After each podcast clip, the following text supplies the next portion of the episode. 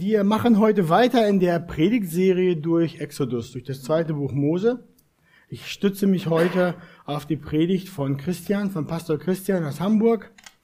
Und ihr könnt den Predigtext gleich auf den Bildschirmen oder bei euch in den Bibeln, wie ihr wollt, mitlesen. Schlagt doch schon mal auf. 2. Mose Kapitel 12, die Verse 1 bis 13. Und wer die Kraft hat, mag auch gerne zur Lesung aufstehen.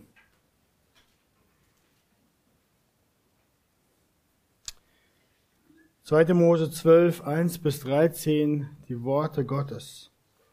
Und der Herr redete zu Mose und Aaron im Land Ägypten und sprach, dieser Monat soll euch der Anfang der Monate sein. Er soll für euch der erste Monat des Jahres sein. Redet zu der ganzen Gemeinde Israels und sprecht, am zehnten Tag dieses Monats nehme sich jeder Hausvater ein Lamm, ein Lamm für jedes Haus.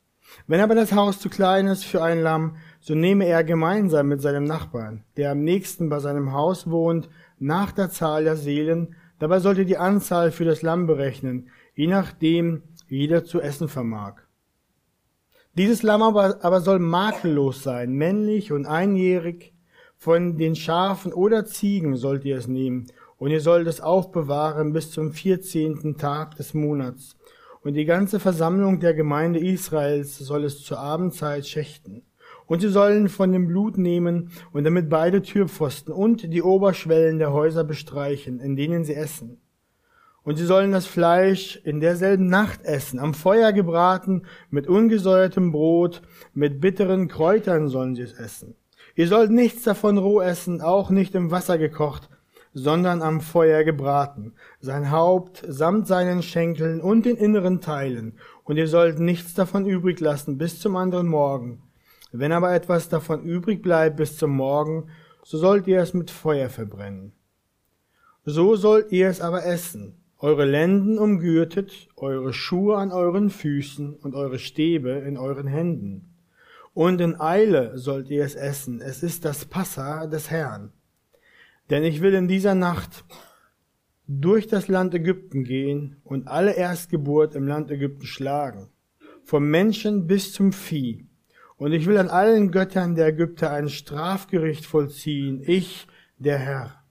Und das Blut soll euch zum Zeichen dienen an euren Häusern, in denen ihr seid. Und wenn ich das Blut sehe, dann werde ich verschonend an euch vorübergehen, und es wird auch euch keine Plage zu eurem Verderben treffen, wenn ich das Land Ägypten schlagen werde. Soweit, ich bete noch. Lieber Vater, ich danke dir, dass wir heute Morgen in dein Wort schauen dürfen und weiter lesen dürfen im Buch Mose. Sprich du zu uns durch diese zehnte Plage über das Passalam und über das Gericht und deine Rettung. Schenk, dass unsere Herzen dadurch dich besser kennenlernen, auf dich schauen und dich lieben und dich anbeten, Jesus. Amen. Amen. Ja, nehmt gerne Platz. Ich fasse nochmal zusammen für alle, die noch nicht oder die letzten paar Sonntage verpasst hatten. Das Volk Israels war in Ägypten unter einem grausamen Herrscher versklavt, Pharao. Gott hatte dann auf das Schreien des Volkes gehört, denn sie schrien aus zu Gott, und Gott sandte dann Mose und Aaron, um sein Volk aus dieser Sklaverei zu befreien und das Volk Schluss letztendlich aus dem Land zu führen, damit es ihm diene. Aber Pharao stand Gott zuwider. Der wollte nicht gehorchen. Sein Herz, lesen wir, war verstockt, so dass er nicht auf den Befehl Gottes lass mein Volk ziehen, hörte. So kam es dann auch, dass Gott die Ägypter mit Plagen schlug. Und letzten Sonntag hatten wir ja die ersten neun Plagen betrachtet. Wasser in Blut, Frösche, Mücken, die Hundsfliegen, die Viehseuche, Geschwüre, Hagel, Heuschrecken und zum Schluss Finsternis. Und mit jeder dieser Plagen zeigte Gott, dass er der Herr ist und sonst keiner. Herr über die Schöpfung und Herr über alle sogenannten Götter der Ägypter oder anderer Länder und Völker. Ägypten war hart durch die Plagen getroffen. Finanzieller Ruin, Verluste, Not, Hungersnot.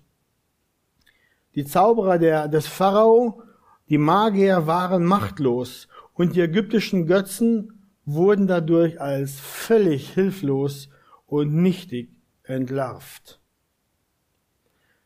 Aber alle Plagen vermochten das verhärtete Herz des Pharao nicht zu Gott zu beugen, sodass Gott die zehnte Plage schickte und ankündigte.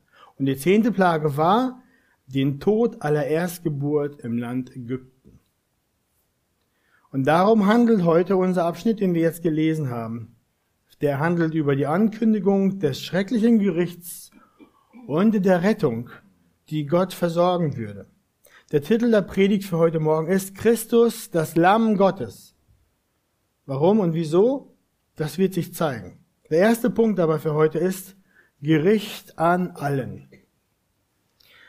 Was sehen wir aus dem Text? Wenn wir anfangen zu lesen, sehen wir sofort, und der Herr redete zu Mose und Aaron im Land Ägypten und sprach. Wir sehen, der Herr ist noch nicht fertig. Er hat neun Plagen geschickt das Land wurde geschlagen, es ist über das Land hineingebrochen, hat das Land in die Knie gezwungen, aber Pharao weigerte sich zu gehorchen und so war Gott noch nicht fertig. In den ersten neun Plagen waren es immer, wenn ihr euch erinnert, Mose und Aaron, die vor dem Pharao traten, die das ankündigten und dann wurde der Stab Aarons erhoben oder auf den Boden geschlagen oder wie dem auch sei und Gott schickte die Plage, um Pharao und das Volk zu treffen. Aber wie ist es hier in der zehnten Plage? Hier redet Gott noch einmal mit Mose, aber diesmal ist alles anders. Schon im Kapitel davor lesen wir nämlich, dass Gott die zehnte Plage dem Pharao angekündigt hatte. Und er sagte dort, und Mose sprach, so spricht der Herr, um Mitternacht will ich mitten durch Ägypten gehen und alle Erstgeburt im Land Ägypten soll sterben. Ihr merkt, Gott ist es, der jetzt durch Ägypten gehen wird. In unserem Text in Vers 12 lesen wir auch, denn ich will in dieser Nacht durch das Land Ägypten gehen. Gott spricht hier von sich selbst. Und alle Erstgeburt im Land Ägypten schlagen, vom Menschen bis zum Vieh. Ich will ein Strafgericht voll aus, vollziehen, sagt Gott. Ich, der Herr. Bei der zehnten Plage ist es so, dass Gott persönlich das Land Ägypten betritt, um Gericht auszuüben. Mose und Aaron sitzen genau wie alle anderen, wie das andere Volk, zu Hause in ihrem Haus am Feuer und warten. Der Herr geht umher. Sie machen nichts mehr. Die sitzen da und warten auf das Gericht. Diese Plage verdeutlicht eine ganz massive, nicht verhandelbare Realität. Und das heißt, eine widerspenstige Menschheit wird sich früher oder später Gott stellen müssen. Gottes Langmut hat ein Ende. Mit Ägypten waren es neun Plagen und dann kam die zehnte. Mit unserer Zeit ist das, ist das eine andere Zeit, ein anderes Maß, aber wie dem auch sei, Gottes Langmut hat ein Ende. In der Erlösungsgeschichte des Volkes Israels aus Ägypten brachte der Herr neun Strafen über den Feind. Und beim zehnten Mal kam er selbst zum Gericht. Dies soll uns heute Morgen daran erinnern, unmissverständlich daran erinnern, dass das Wort Gottes auch überall an weiteren Stellen ankündigt, dass am Ende der Herr selbst kommen wird, um Gericht zu üben. Das heißt, der Menschheit droht die finale, letzte Plage, das Gericht. Dem Wort Gottes kann nämlich nicht immer und endlos widersprochen werden. Irgendwann ist Schluss. Und wenn das göttliche Gericht anbricht, dann ist es für diejenigen zu spät, die nicht zu seinem Volk gehören. Und dann sehen wir noch etwas anderes, das wichtig ist. Während Gott bei den anderen Plagen davor einen Unterschied machte zwischen dem Volk Israel und dem Volk der Ägypten, macht er jetzt keinen Unterschied mehr. Deswegen auch der erste Punkt, Gericht an allen. Bei der Plage der Hundsfliegen heißt es, wo mein Volk wohnt, sollen keine Fliegen sein. Bei der Plage der Tierseuche hieß es, von dem Vieh Israels aber wird nicht eines sterben. Bei der Plage des Haares lesen wir, nur im Land Gosen, das war der Landstrich, wo sie wohnten, nur im Land Gosen, wo die Kinder Israels waren, hagelt es, hagelte es nicht. Und bei der Finsternis hieß es, aber alle Kinder Israels hatten Licht in ihren Wohnungen. Und die Ägypter saßen drei Tage lang im Finstern und konnten sich nicht vom Platz bewegen. Aber hier, bei der letzten Plage, wird das Gericht an allen ausgeführt. Wir sehen, wir lesen im Vers 12 und 13, denn ich will in dieser Nacht durch das Land Ägypten gehen und alle Erstgeburt im Land Ägypten schlagen, vom Menschen bis zum Vieh, und ich will an allen Göttern der Ägypter ein Strafgericht vollziehen, ich der Herr. Und das Blut soll euch zum Zeichen dienen an euren Häusern und denen, in denen ihr seid. Und wenn ich das Blut sehe, dann werde ich verschonend an euch vorübergehen, und es wird euch keine Plage zu eurem Verderben treffen. Gott trug den Kinder Israels auf, in dieser selben Nacht das Blut des Lammes, der Lämmer an ihre Türrahmen zu streichen. Denn um Mitternacht würde er als der Verderber kommen und die Erstgeburt in jedem Haus schlagen, töten. Er würde aber an den Häusern vorübergehen, an denen er das Blut sehen würde, an den Türrahmen. Er würde an den Türen vorbeigehen, wo das Blutzeichen außen zu sehen war. Bislang hatten die Israeliten aus einer aus einer relativen Sicherheit aus dem Land Gosen zugeschaut, wie die Ägypter von Gottes Plagen belastet, getroffen und geschlagen wurden. Verheerende Plagen. Aber jetzt kam der Verderber in ihre Häuser. Jetzt ist es anders, denn alle stehen unter dem Gericht, sehen wir. Die zehnte Plage ist in besonderer Weise ein Zeichen. Warum ist das so? Was ist da los? Warum macht Gott jetzt keinen Unterschied zwischen seinem Volk und dem anderen Volk? Ja, weil das letzte Zeichen ein Zeichen ist, das größer ist als die anderen neun.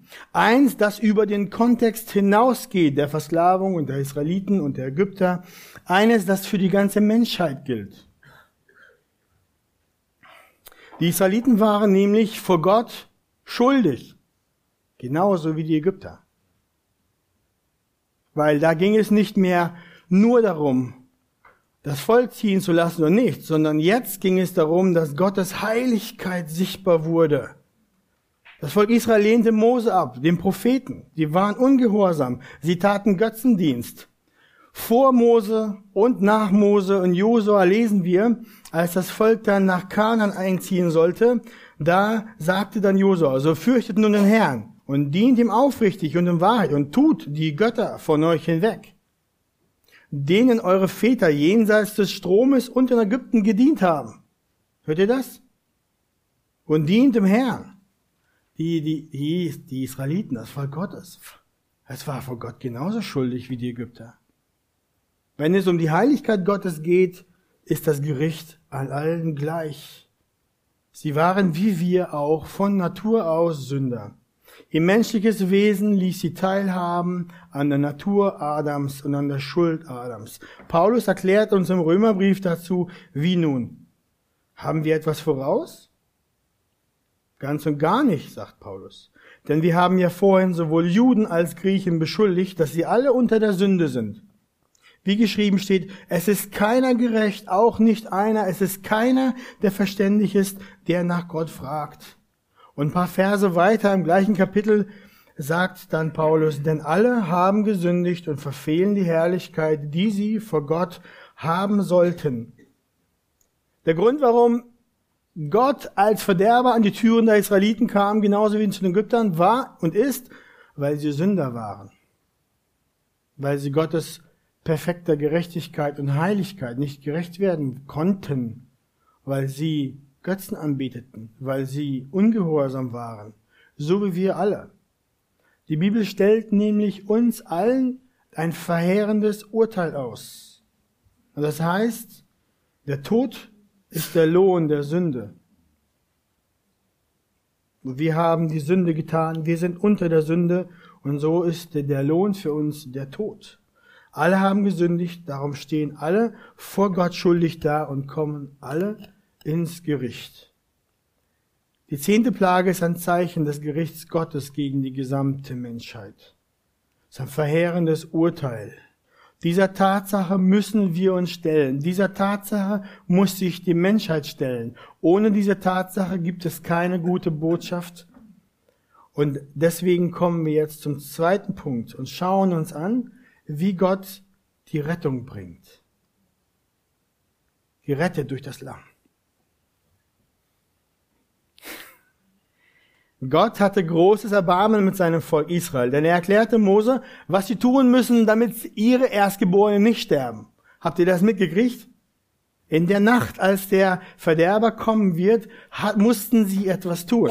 Schaut mal, wir gucken durch die, durch die Stelle, Vers 3. Am zehnten Tag dieses Monats nehme sich jeder Hausvater ein Lamm. Ein Lamm für jedes Haus. Dieses Lamm aber soll makellos sein, männlich und einjährig und die ganze Versammlung der Gemeinde Israel soll es zur Abendzeit schächten. Das ist Vers 5. Vers 7. Und sie sollen von dem Blut nehmen und damit beide Türpfosten und die Oberschwelle der Häuser bestreichen, in denen sie essen. Das Haus, wo das Blut am Türrahmen war, ist ein sicherer Ort. Dann sehen wir weiter. Jetzt habe ich diesen Vers übersprungen, aber macht nichts. Vers 10, und ihr sollt nichts davon übrig lassen bis zum anderen Morgen. Wenn aber etwas davon übrig bleibt bis zum Morgen, so sollt ihr es mit Feuer verbrennen. Gott schrieb seinem Volk vor, was sie zu tun hatten, damit sie gerettet werden. Äh, ein Opfer musste her. Ein Lamm musste her, das geschlachtet musste, sein musste. Es sollte ein makelloses Lamm sein. Dieses Lamm würde das stellvertretende Opfer sein für den Erstgeborenen in der Familie. Das Blut des Lammes sollte an den Häusern außen sichtbar sein. Und das Lamm sollte gegessen werden mit ungegangenem Brot, ungesäuertem Brot ohne Hefe und mit bitteren Kräutern. Und dann sagt Gott, und das Blut, ich bin, aha, und das Blut soll euch zum Zeichen dienen an euren Häusern, in denen ihr seid. Und wenn ich das Blut sehe, werde ich verschonend vorübergehen. Wenn wir mal kurz überlegen, durch die Bibelgeschichte, dann fällt uns ein zum Thema Lamm. Am Anfang der Bibel forderte Gott schon ein Opfer. Das war schon bei Kain und Abel so. Wir lesen dort, und es geschah nach geraumer Zeit, dass Kain dem Herrn ein Opfer darbrachte von den Früchten des Erdbodens. Und auch Abel brachte ein Opfer da von den Erstlingen seiner Schafe und von ihrem Fett. Und der Herr sah Abel und sein Opfer an, aber keiner und sein Opfer sah er nicht an. Ihr seht, dass die Völker, dass die Kinder Gottes Gott opfern, das war schon von Anfang an so. Immer wieder, wenn wir die Geschichte lesen, sehen wir, fordert Gott ein Lamm. Abraham, Abraham sollte Isaac opfern. Das haben wir heute gehört im roten Faden. Und was geschah? Gott gab anstatt Isaac einen, ein Lamm, ein Widder, ein, ein männliches Lamm, um den Platz von Isaac einzunehmen. Und nachdem das Gesetz dann gegeben wurde, dann sehen wir, dass Gott dem Volk Israel einen Opferdienst auflegt. Einen komplexen Opferdienst mit vielen Opfern für verschiedene Sünden und Vergehen und auch einmal im, im Jahr sollte das Lamm geschlachtet werden für die Sühnung der Sünde des Volkes. Und es gab einen Tag, der Yom Kippur, wo viele Lämmer geopfert wurden, um das zu tun. Und so ging es in der Geschichte des Volkes Israel. Lamm um Lamm wurde geschlachtet, bis Jesus kam. Denn dann, jetzt kommen wir ins Neue Testament, lesen wir Johannes 1,29. Johannes sah ihn und sprach, siehe, das Lamm Gottes, das die Sünde der Welt wegnimmt.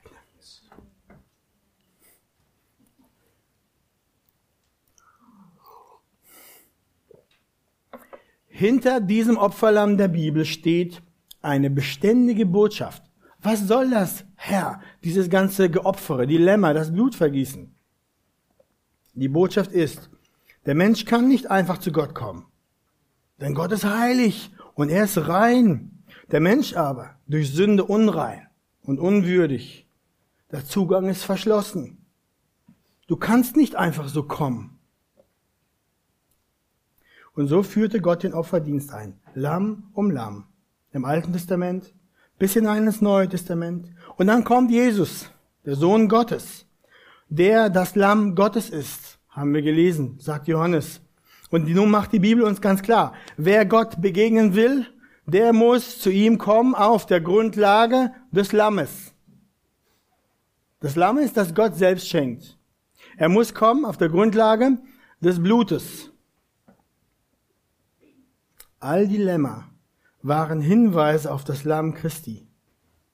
All der Opferdienst hat aufgebaut hin zum Höhepunkt des Lammes Gottes Christus. Paulus schreibt im Korintherbrief, 1. Korinther 5, 7, denn unser Passalam ist ja für uns geschlachtet worden. Damit Jesus unser Passalam sein konnte, musste er, wie wir ja gelesen haben über das Lamm, das die Israeliten zu benutzen hatten, das musste ein reines, makelloses, perfektes Lamm sein. Jesus musste, das Lamm, dem Wesen Gottes entsprechen. Völlig perfekt rein, sündlos. Und genau das war Jesus. Er war ein perfektes Lamm. Wir lesen das 1. Petrus 2, er hat keine Sünde getan.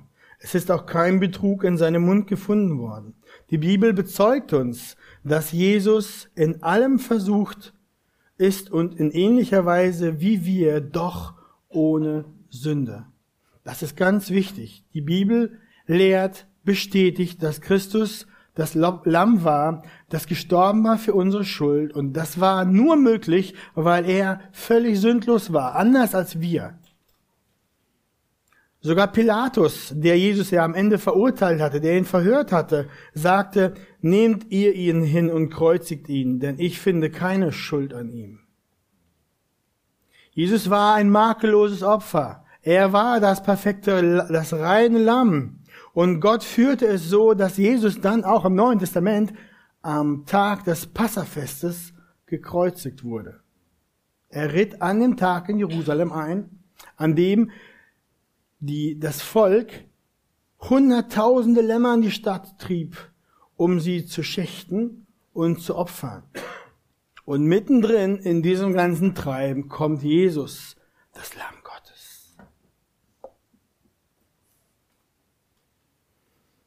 Und dann sehen wir weiter. Als Jesus mit seinen Jüngern das letzte Mal Passa feierte, er war ja ein Jude und feierte mit seinen Judenjüngern das Passa.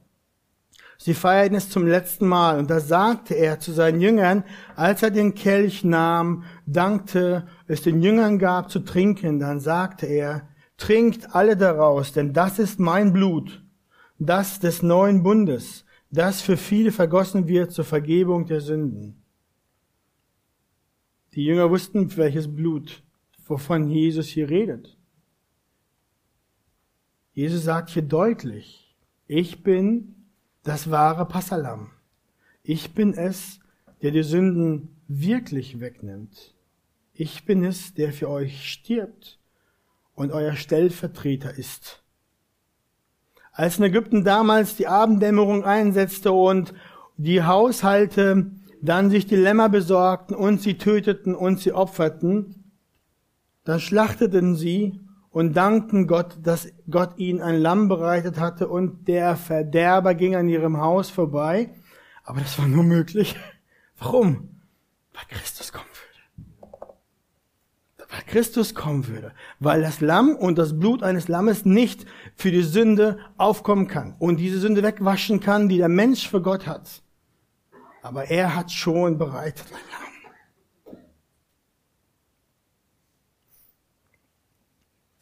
Genauso ist es auch am Passafest, als Jesus in Jerusalem war und der hohe Priester im Tempel das Lamm bereitete für das Opfer, da war Jesus auch bereitet als das Lamm für das Opfer, das für Gott galt, das Sühneopfer. Und draußen von den Toren ich sammle mich eine Minute.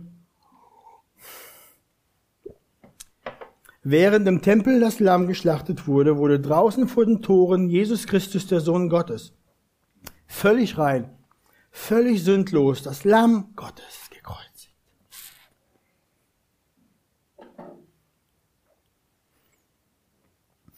Er wurde dort an das Kreuz genagelt, hang dort, starb, sein Opferblut floss aus seinen Händen und seiner Seite. Und das war das Lamm, das das Weltsünde trägt. Damit jeder Mensch, damit jeder Mensch im Glauben, dass sein Blut nehmen kann, es an seine Herzenstür malen kann, so dass der Verderber am Tag des Gerichts verschonend vorbeigeht.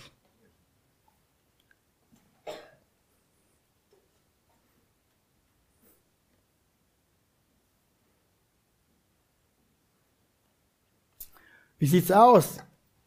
Hast du Blut an deinem Türrahmen in deinem Herzen? Wenn nicht, dann sagt uns die zehnte Plage, dass der Verderber kommen wird. Aber Christus, das Lamm, ist gekommen. Lass uns im dritten Punkt anschauen und drüber nachdenken, wie wir reingewaschen sind durch das Blut. In Vers 13 unseres Predigtextes lesen wir, und das Blut soll euch zum Zeichen dienen an euren Häusern, in denen ihr seid. Und wenn ich das Blut sehe, dann werde ich verschonend an euch vorübergehen. Warum ist das Blut so wichtig? Es zeigt, dass ein Leben genommen wurde. Es zeigt, dass jemand oder etwas gestorben ist. Gott sagte zu Moses, zu Mose über das Blut der geopferten Lämmer, welches auf dem Türrahmen gestrichen soll, sein sollte, ist, dass dieses Blut ein Zeichen sein würde. Und wenn er dieses Zeichen sieht, dann würde er vorübergehen. Das Blut war ein Zeichen, ganz klar. Es war ein Zeichen für die Israeliten und es war ein Zeichen für Gott. Für die Israeliten sagte dieses Blut nämlich Folgendes. Ein Stellvertreterstab für uns. Das Lammesblut bewahrt uns heute Nacht vor dem Gericht.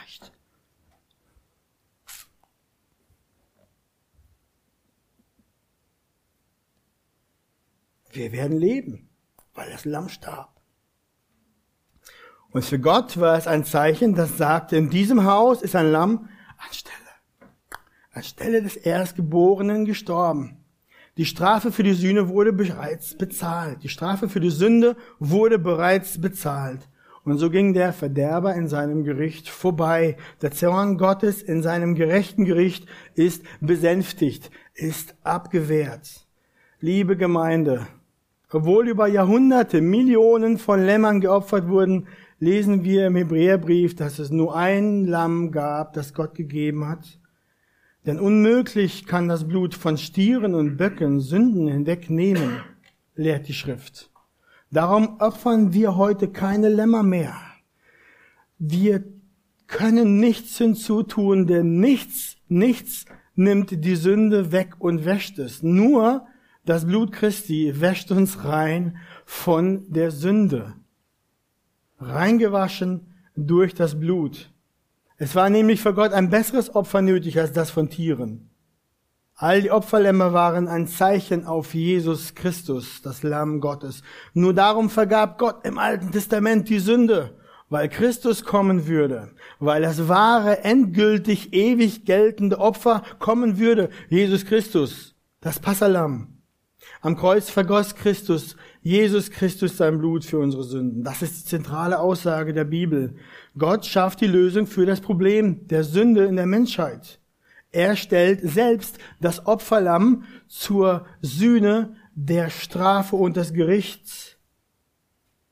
Und mit diesem Blut, mit diesem Opfer kann der Mensch völlig, der vorher war er völlig verkommen, völlig sündig, völlig schuldig, aber nun kann der Mensch durch dieses Blut reingewaschen werden, so dass er völlig heilig, völlig rein, vergeben und angenommen ist vor einem heiligen Gott durch Christus, das Lamm.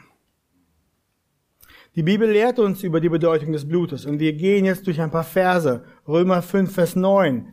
Wie viel mehr nun werden wir, nachdem wir jetzt durch sein Blut gerechtfertigt worden sind, durch ihn vor dem Zorngericht errettet werden. Rettung vor dem Zorngericht. Epheser 1. In ihm haben wir die Erlösung durch sein Blut, die Vergebung der Übertretung nach dem Reichtum seiner Gnade. Hebräer 13. Darum hat auch Jesus, um das Volk durch sein eigenes Blut zu heiligen, außerhalb der, des Tores gelitten. Und dann, denn ihr wisst ja, dass ihr nicht mit vergänglichen Dingen, mit Silber oder Gold losgekauft worden seid aus eurem nichtigen, von den Vätern überlieferten Wandel, sondern mit dem kostbaren Blut des Christus als eines makellosen und unbefleckten Lammes. Wenn wir aber im Licht wandeln, wie er im Licht ist, so haben wir Gemeinschaft miteinander und das Blut Jesu Christi, seines Sohnes, reinigt uns von aller Sünde. Ein paar Verse darüber, wie die Bibel lehrt, welchen Wert, welche Bedeutung das Blut Christi hat.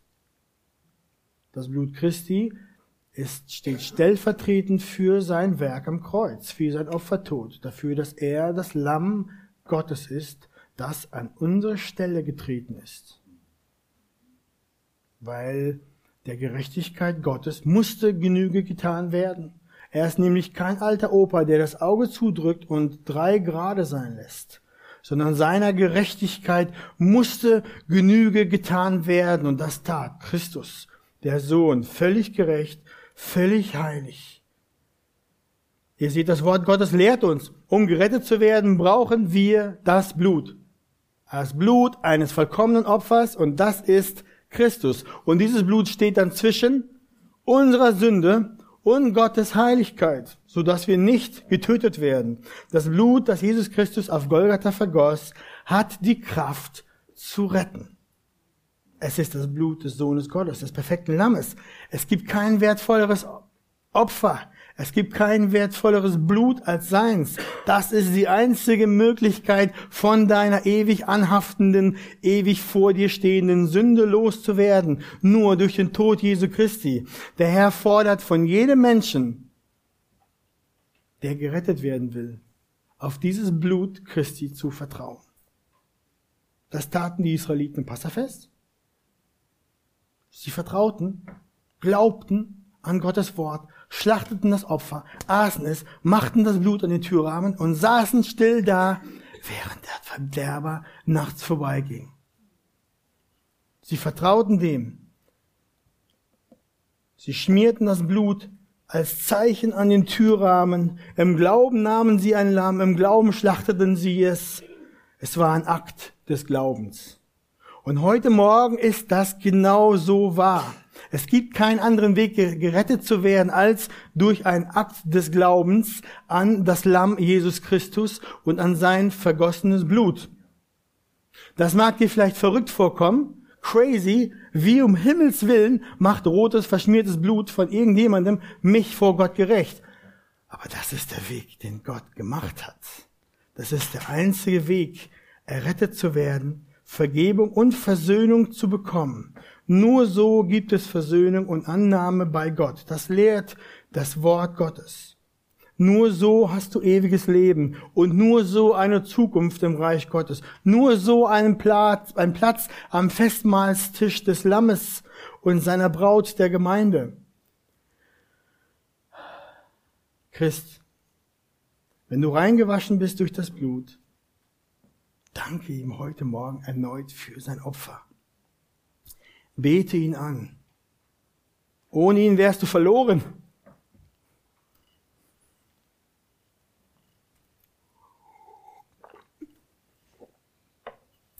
Dein Schicksal war vollkommen besiegelt.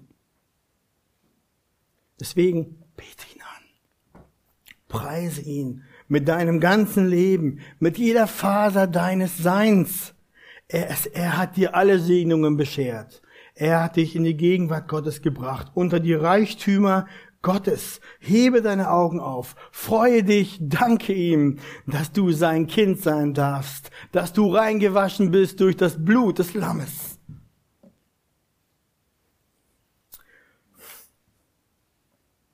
Und zum Schluss, Freund, wenn du heute hier bist und dein Leben nicht mit dem Blut des Lammes gezeichnet ist, wenn deine Herzenstür nicht das Blut des Lammes außen dran hat, dann höre, was die Schrift sagt. Ohne das bist du am Tag des Gerichts verloren. Es gibt keinen anderen Weg, gerettet zu werden. Keine guten Taten, keine gute Verhaltensweise, kein gutes Spenden an Not und Opfer oder was weiß ich, Kindernot oder was weiß ich, man machen kann. Leute geben sich viel Mühe, ein gutes Leben zu führen, aber das gilt vor Gott nicht, weil es zu kurz ist. Das reicht nicht heran an Gottes Heiligkeit.